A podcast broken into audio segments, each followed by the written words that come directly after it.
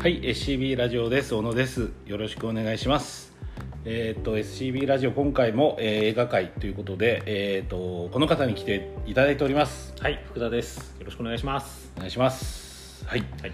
えっ、とテレビドラマ、はい。えー映像作品っていう言ってもいいかもしれないけど、はい。テレビドラマシリーズ。最近面白いんじゃないかということでテレビドラマのおすすめを話しております。はい。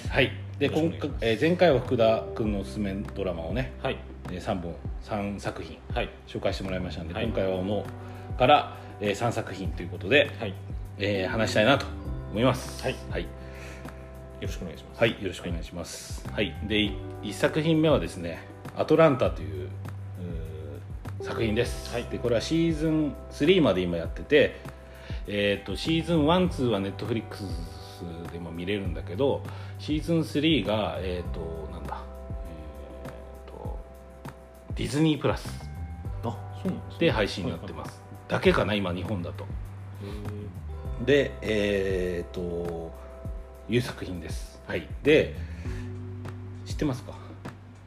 まあ、何回かね、小野さんから聞いてね。しつこいからだから。しつこいのよくね聞いてるんで、はい。えっ、とねえっ、と作品は、えードナルド・グローバーヒロムライっていう人、まあ、ドナルド・グローバーっていうのは俳優でもあり、えー音楽をやってる人でもある。あとヒロムライっていう人が、まあ、映像作家で、えー PV とか撮ってた人なんだけども、えー、とアメリカのそのアトランタっていう街、はい。うん。を舞台にえっ、となんだろうな、え3人のね主人公とアーンっていう人が、えーを中心に、えーただ暮らしていくっていうそれだけの話なんだけども。でえっ、とペーパーボーイっていう人とあとダリウスっていうこの3人とあと、えーバンっていうそのアンっていう人のそのドナルド・グローバーの、えー奥さん。い。この4人を中心に、えー描かれるドラマです。でえっ、とねこれねよくさその何が面白いんですかとかよく言われるじゃないった時に説明しづらいです、うん。まず、これをじゃあ、なん、なんで見ようって。うんとね、ドナルド・グローバーっていうのはもともとチャイルド・イッシュ・ガンビーノもともとっていうかもともとはドナルド・グローバーっていう俳優なんだけど、はいあのスター・ウォーズの,、ん。あのハンソロのランドとかやってた人なんだけど、俳優が音楽活動もやってそれがチャイルド・ディッシュ・ガンビーノっていう音楽の人で、でそのその人が好きだった。っていうのがあって。うん。俺と変わんねえじゃんと。そうそうそうかんないかんない。だから、音楽の世界ではあるかもね、そのあー俳優推しみたいなのが。だからチェルチ・ガンビーノの、えーが好きっていうところからですね入ったのはね、うん。はい、でまあ最近、まあ、4年5年ぐらい前の話であのチェルチ・ガンビーノの PV の「えー This is America」っていうのが有名になったの知ってます？いや、知らない。ええそっか、でそのその PV 撮ったのがヒロムライっていう映像作家の人で、これは日本人の方？うんとそうそうにあのね多分アメリカの日系の人かな、うん、なんだけども、はい、その人が撮ってそこから、えー、と2016年にこの企画が始まったっていう感じなんですよね、ドナルド・グローバーグローバーさんはえこれは脚本？うん。だけ？で主演と。あ主演もやってる。ああはいそうそうそう。脚脚本と脚本も書ける人なんですね。うん。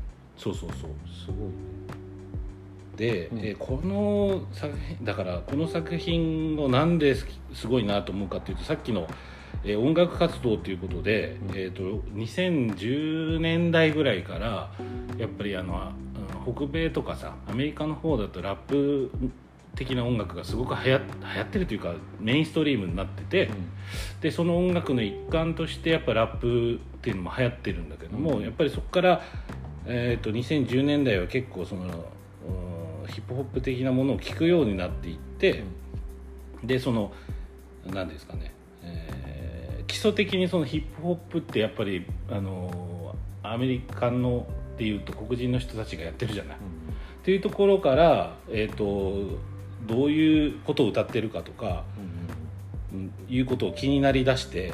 やっぱりなんかそこにうんなんだろうな前以上にその今日なんつうんだろうなアメリカの黒人っていうのがどういう立場なのかっていうのを考えるようになった感じかな。でそれをこれこのドナルド・グローバーさんが言ってるのはそのアトランタっていうのは、えっと黒人黒人？うん。アメリカの社会で黒人であることっていうのがどういうことかっていうのをテーマに取ってる。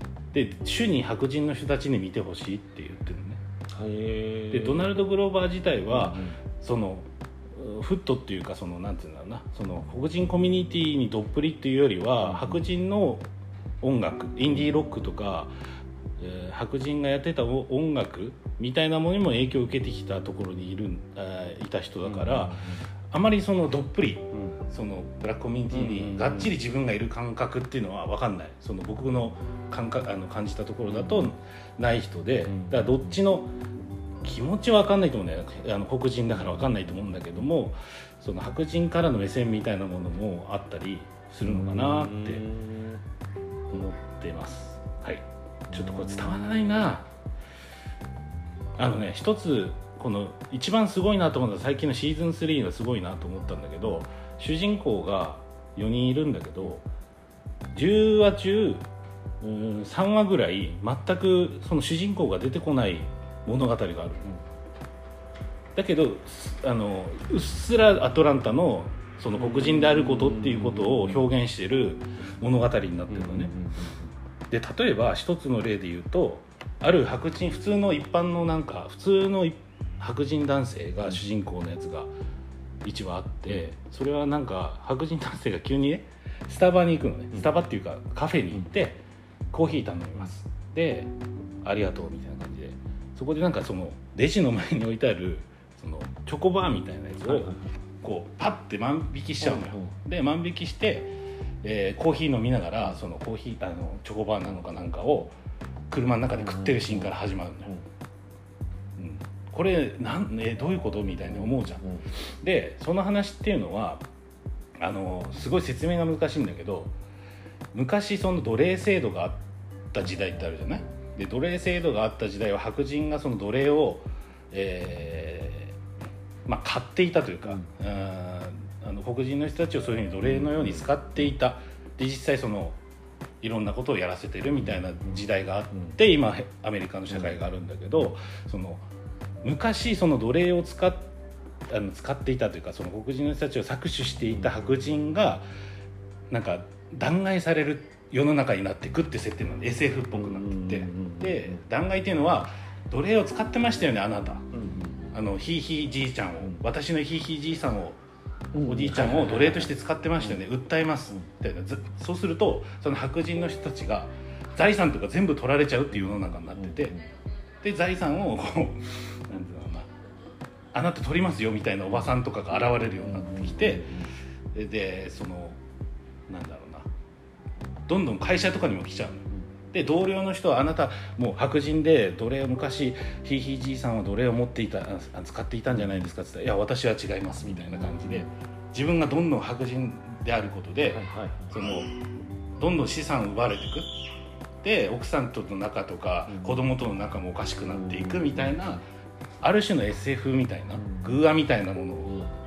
が1話ある。のよであそうそうそうでそそん そんな話があるんだけど、それでそこがつながるのが面白いのがその最初のそのカフェで、うん。そのチョコバーをん。こう、なんだ万引きするみたいなシーンが、うん。それは白人特権なんだっていう示唆なんだよね。だから黒人であると、うん。悪いことをするんじゃないかっていう目で見られるの絶対に、にまずね。うん。銃を持ってるとかえーこれは盗むんじゃないかとかいう目でうん。見られるのが抑圧的な社会がある中で、うんうんうん。白人はそのチョコバーをパあの食べるところまで行けちゃうっていうことか。そうそうそうそう。全然盗む人と思われてないっていう特権をこの後で白あの弾劾されるというかうんうんうん。昔奴隷を使っていた子孫ですよね。うん。で弾劾される白人の人たちが気づくっていう物語になってるのねすごいくない？そうそう。だからそこが説明的じゃないのよなるほどなるほどなるほど。そうそう。映像でとか。映像でとかその怖さ。うんうんうんそのはどんどん追い詰められていくっていう怖さで描くみたいな。へー。そんなん見たことあるってだからある種ジョーダン・ピールっぽい聞いててそう思った、うん、だからジョーダン・ピールのテレビまあちょっと近似性はあるよね、同じ黒人の出自で。うん。でコメディをやってたってとこも一緒なのよ、うんドナルド・グローバーはあそうなんだね。そうそうそう。これ説明分かったかな？分かった分かった。分かった？全然分かった分かった。だから意外にそのカフェでさうん。なんか余裕ぶって、うんそう万引きした商品を食べるっていうのがどんだけ恵まれてるのかなみたいなことが描かれたり。えーそれを分かった瞬間はすごいなんか。うわで、うん。そうそう。でまあそこはネタバレになるから見てほしいんだけどどね。はいはいその最後も凄まじい終わりになる、へ凄まじいっていうかそこの視野で見るーとうん。なんかうわ怖っていうか、うん。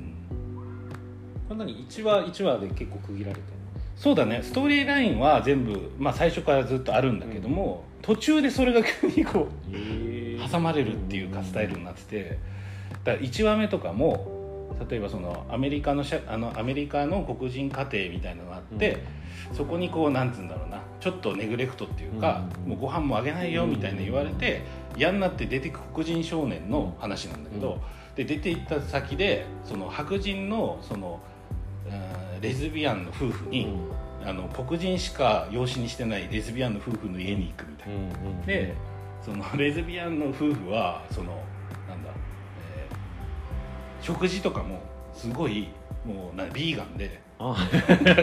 何なんか焼いてない鶏みたいなのとかしか出ないっていうのとか。うんうんうんうんでその、えー実話なんだってそれ。へで実話でその家出した黒人少年がそのレズビアンの白人のレズビアンの夫婦に養子にされうんなって、えーこれあの結果言っていいかな言わないかそこまで言われるとなんか見たくなるな、うん。そうそうそう。そういこれは見うたくなるわ、うん。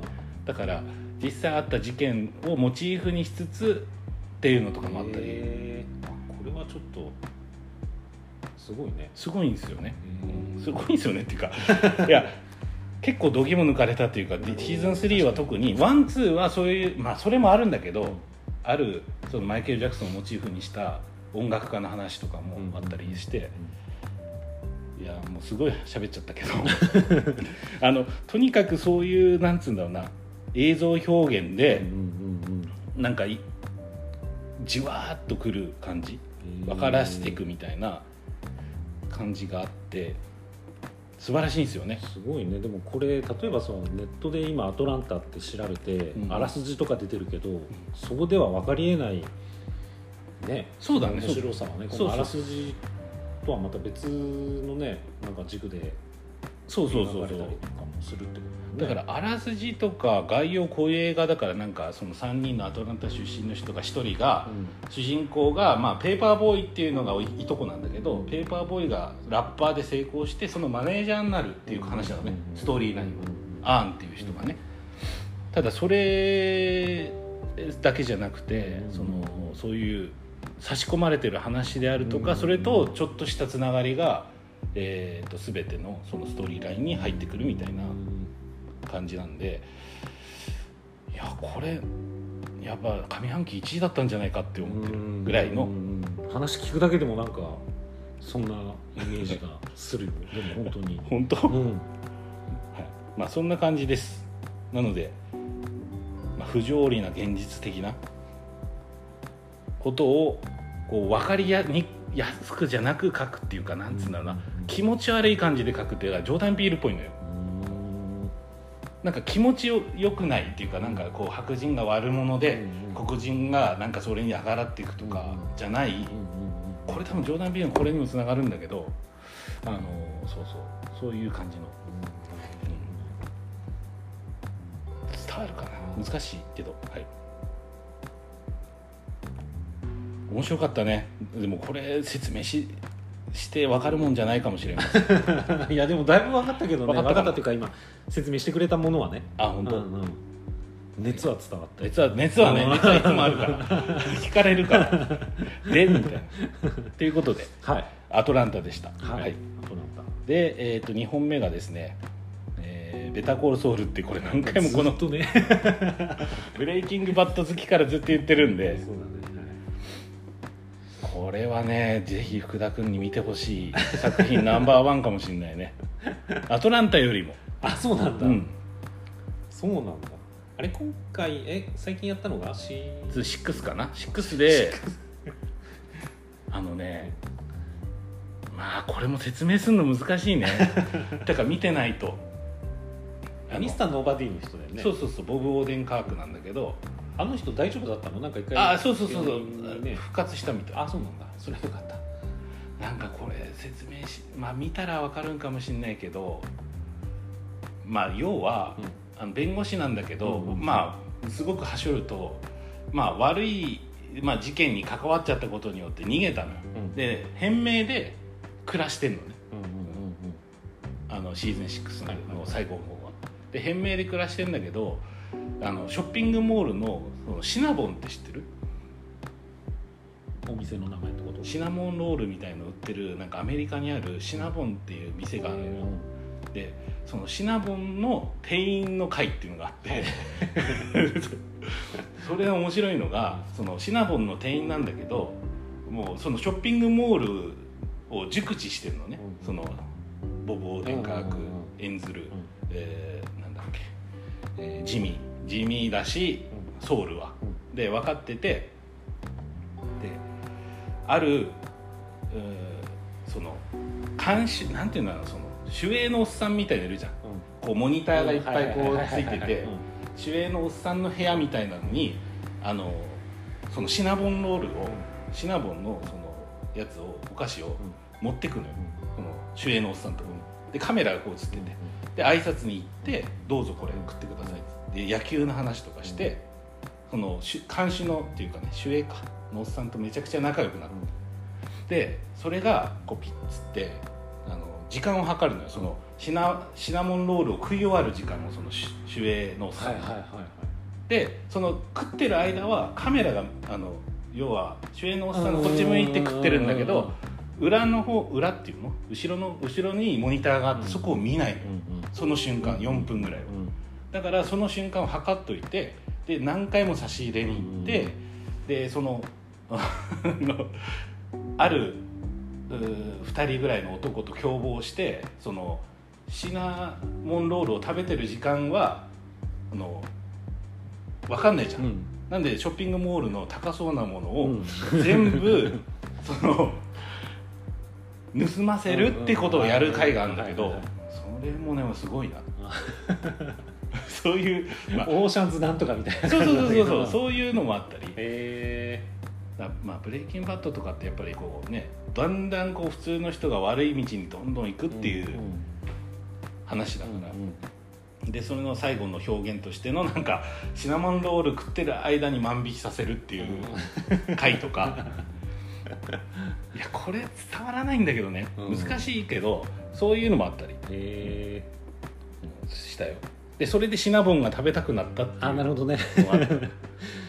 そういうのあるよねでもね確かにね。難しいなこれ。見てほしいね。でもこれ6話まで6シーズンまであるからなかなかパッと見れないよ。ねだってブレイキングバットからでしょ？あそっか。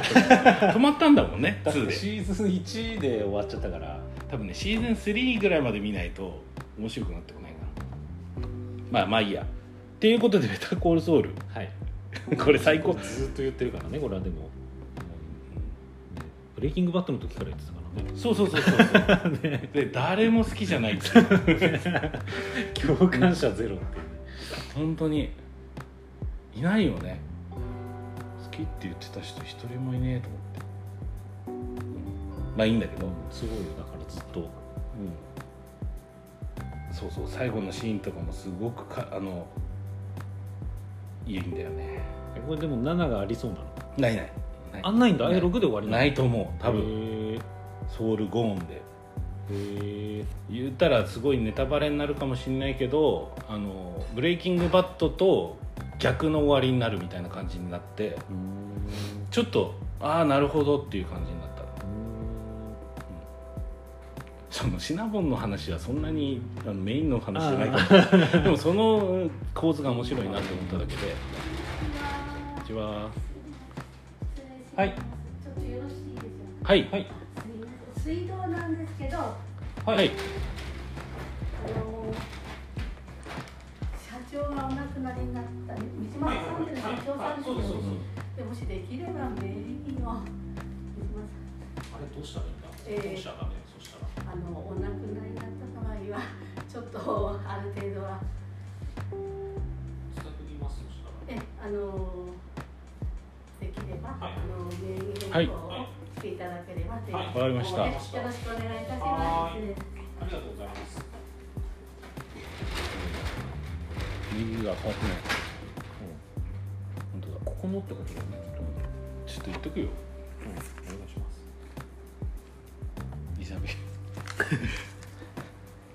じゃあここまで含みで。含みで。ベターコールってこと。そうだね。まあいいやなんか。疲れちゃったななんか。これでも見てないとわからんからな。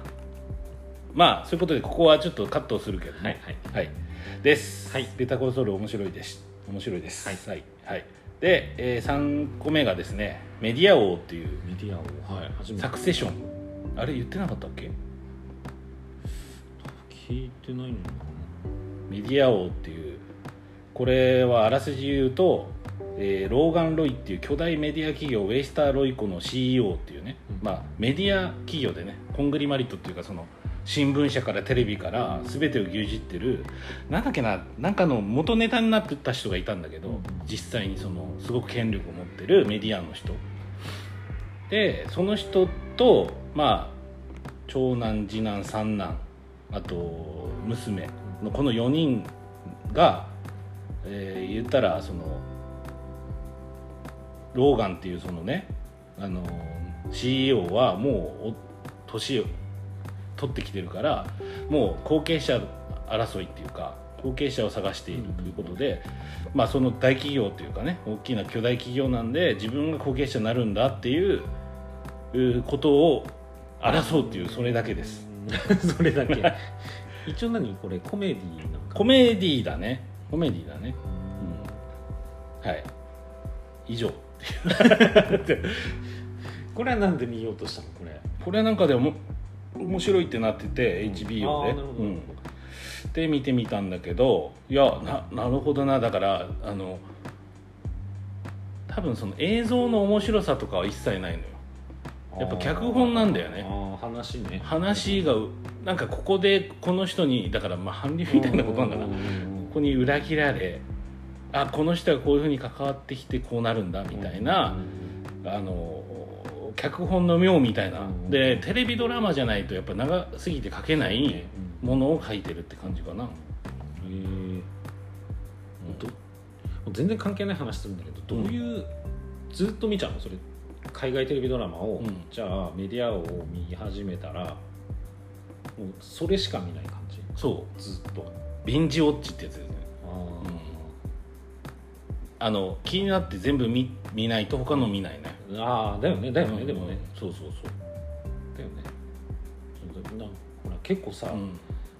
何々1から3うん。何々6から7とか借りてく人いる？いるからうんすげえなと思って寄り道できないから、うん。俺もね、うん。俺もできないな、だからターミナルリスト見ようってなったらターミナルリストとりあえず一回全部見ちゃわないと、うん。そうだね。他に行けないのはあるかな。あそうだよねでもね、うんなんかそういう見方が多いかな。あんま並行しては見ないな。まあこれなんで面白いんだろうね。俺も分かんないな。分かんないの。うん。ただなんか人間って なんか な見にくいなっていう。そっちの話。かなみたいな。そうそうそう。いろんな人がこうなんつうんだろうな。足の引っ張り合いをするみたいな感じ。自分を優位に進めるために。だ時にくっついたり離れたりしたりとか。ドラマが多いよねやっぱりなんか。その何何？ジャンルとして。あ僕が？あそうだね、うん、俺ミステリーが多いのに対して人間ドラマみたいなのが多いかもしれない。アトランタもそうだしんあとなんだっけベターコール、うん、ベターコールもあれき最後のね法廷シーンとか最高だから。あそう。うん。あーあ弁護士だからもともと。あな るほど仕事はするんだ。仕事はする。あのねそこに至るまでの経緯を分かっていてのあの最後のじまあ言ったら弁護士だから自分が悪いことしても自己弁護できるんだよ自己弁護するところでっていう。なんかねすごいねあれは。なんかベタコーラソルの話これ聞いてる方でねあの宇都宮とかうん。栃木県在住の方いたら ぜひ。コメントください。あのいないんで。なんなんかな僕だけなのかな。なん分かち合いたいんですよ。とにかくね。なんでどう思ったみたいなのやりたいんですけど、うん。なかなか。そっかドラマ系が多いって言ったら福田君のこと言えないね。そう考えるとね、結局その人と人とのこう、うんまあね。まあ、争いだったり、うん。まあなんつうんだろうね、うん。そういう営み的なものがメインですよね、ね。結局どっちか偏るのかもしれないね。うん。やっぱり好きなもの、そうだねそっか。でも SF とかアクアクションのテレビドラマってタミヤリストがそうか。次のね。うん一応課題としてね課題ってあんまり職種が伸びないのかな。でも有名なやつだとなんだろうね。アクションとか SF って何がなんか昔ので言うとさなんだっけ？4400みたいなタイトルの。知らない。ああったねそんなの。ね。24がはら流行ったちょっと後ぐらいにさあれ多分 SF とかえっ、とロストとかもそう。24ロストプリズンブレイク、うん。とか。なんかその頃の海外テレビドラマとさ全く僕イメージが違くて、うんそうだね。なんか海外テレビドラマっていうかそのいうよりはもうこれでしかできないことをやっている感じがする、うん。なあと思って。だからデビッド・フィンチャーがあんだけ早くなんつうんだろうな。海外テレビドラマやるのフィンチャーがって思ったと思うんだけど、うん。映画じゃなくてと思ったけど早いよね。そういうことで言うとね。ねだってハウス・オブ・カードそうそうそう。ね。見てないけど。今ハウス・オブ・カードの DVD100 円とかで売ってる。悲しいね。見直そうかなハウス・オブ・カードね。ねあれも見たいんだけどね。あのこっちに語りかけてくるあのがダメだと。うんあのデッドプールみたいな第4の壁と言われる演者が、うんそうテレビの前メタフィクション的ななんか感じになるのが。語りかけてくるとなんかね。フィクションの世界に行きたいの。そそそそこの中だけで完結してほしいんだけどこっちに語りかけてくるとちょっと苦手なの。そうかそうかそうかそうか。そうそこでやめちゃったんだよなだから。1, 1話でやめちゃったんだよねだから。ハウス・オブ・カーでもあれだね。もう見る面白いけど見るものが多いね、ドいやもう見切れないよね。うん、見切れない。だから何かは捨てたりとかしないと絶対これは見ようみたいな感じで見ないと多分見れないですよね。だって今回ターミナルリストこの後ね、うん。やるけどターミナルリストの他にも2個ぐらい言ってて。うんうんうんうん。でそれ以外にもあるでしょ多分あれそのうちの1個に入ってなかったっけメディアをって。入ってない入ってない。ああの J.K. シモンズのやつとあそうそうと女子ブローリーブローリーはいはいの映画。映画じゃないテレビ。だね。そうよねハリウッド俳優もねもうバンバンテレビの方にね。そうそう。ななんか最近アップルミュージックアップル TV, の映画多くないですか？なんかすげえ見たい。やつが Apple TV ねなんかあのサブスクのなんだっけ？あのサブスク？なんだっけ？なんだっけ？あの静止画っていうかあの 表表紙みたいな。サブスクの表紙？ななんだなんていうんだっけ？あ でまあ放送事故になるあの スクリーンセーバあーうん。あれが結構絵絵が良くない？あのひょなんーアップル TV のその各作品のああ表紙みたいなね。そうそうそうそうそうそう。ネットジャケットみたいな。ジャケットが変わるもんね、うん。うん。のなんかかっこよさっていうの。デザインといえば。デザイン。なんかすげえ惹かれるのが結構いいけど入ってないから。そうだねはいはいって終わっちゃったけど。はいということで、えー、と3作品言ってきました「はい。えーアトランタ」「ベターコールソウル」「メディア王」まあ先ほどの福田君の作品とも負けず劣らずの作品だと思うので。全然勝ってると思うけどねいやいやそんなことないよ。そんなことない。うん、そんなことない。そんなことないと思う。ただこれあの好みっていうか、すごいなと思う視点が違うだけなんで、うん両方とも興味深い作品だと思うんで、うんぜひもしまだねね。見てない方いたらこの機会に聞いて見ていただくのもいいかもしれません。はい。はい。ということではい。あの今回の配信終わりにしたいと思います、はい。ありがとうございまありがしたとうございました